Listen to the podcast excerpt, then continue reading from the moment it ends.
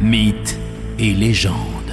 Et ça faisait un petit moment, tiens, qu'elle nous avait pas parlé de fée. Morgane O'Keane est de retour avec nous. Bonjour Morgane. Bonjour. Folkloriste et autrice, spécialiste des mythes et légendes de notre région. Et grâce à vous, alors nous empruntons aujourd'hui le chemin des fées. Un chemin finalement très peu connu. De quoi il s'agit? Eh bien oui, alors on connaît, euh, j'en ai déjà parlé lors d'une chronique des cercles de fées. Donc vous savez, ces rondes où euh, les fées euh, dansaient durant toute une nuit avec une danse éternelle et épuisante. Mais qu'est-ce que le chemin des fées C'est encore un autre phénomène qui qui d'ailleurs euh, expliquerait, on va dire, la géobiologie ou l'étude des phénomènes telluriques. On retrouve cette légende plutôt en Irlande, un petit peu en Bretagne et en Cornouailles. En fait, il s'agit de chemins qui sont empruntés que par les fées et qui jamais on, on passe dessus, eh bien, on peut tomber malade, avoir de la malchance. Enfin voilà, vraiment. Seuls les euh, fées ont droit d'emprunter ces chemins-là, c'est ça? C'est ça. Dans les anciens textes, on n'est pas euh, exclu de voir donc un berger qui disait non, j'ai pas mis mon troupeau ici parce qu'il y avait un chemin de fées, j'ai contourné ou alors j'ai hmm. demandé la permission de pouvoir faire monter mon,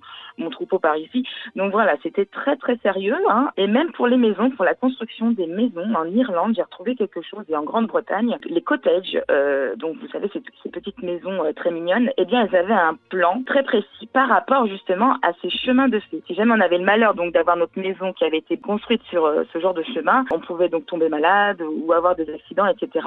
Du coup, les bâtisseurs faisaient très attention de faire en sorte que euh, la porte du cottage de devant soit alignée avec la porte de derrière pour permettre en fait aux fées de déambuler la nuit et de d'entrer et de sortir sans déranger les habitants.